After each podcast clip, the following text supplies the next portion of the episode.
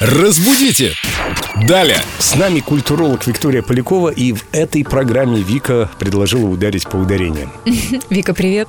Привет, ребят. Наша ударная рубрика. Наша ударная рубрика «Ты совершенно права», потому что действительно ударения сейчас ударяют по всем нам своими новыми формами и новыми нормами. Разберемся со словом «хлебец».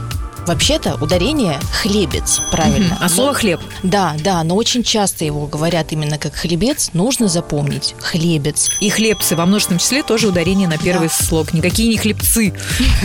Совершенно верно. Еще одно слово у нас сегодня «сироты». Очень часто слышала, как употребляют его «сироты». «Сироты бедные», ну вот «сироты» тоже запоминаем.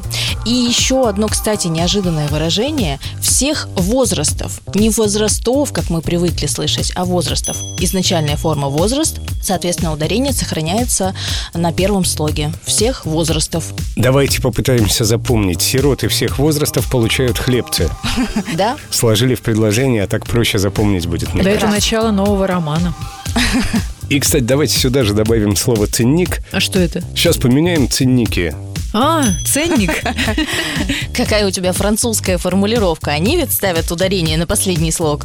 Но мы не в Париже, поэтому у нас ценник. Правильно говорить «ценник», хотя сам ценник может быть, конечно же, неправильным.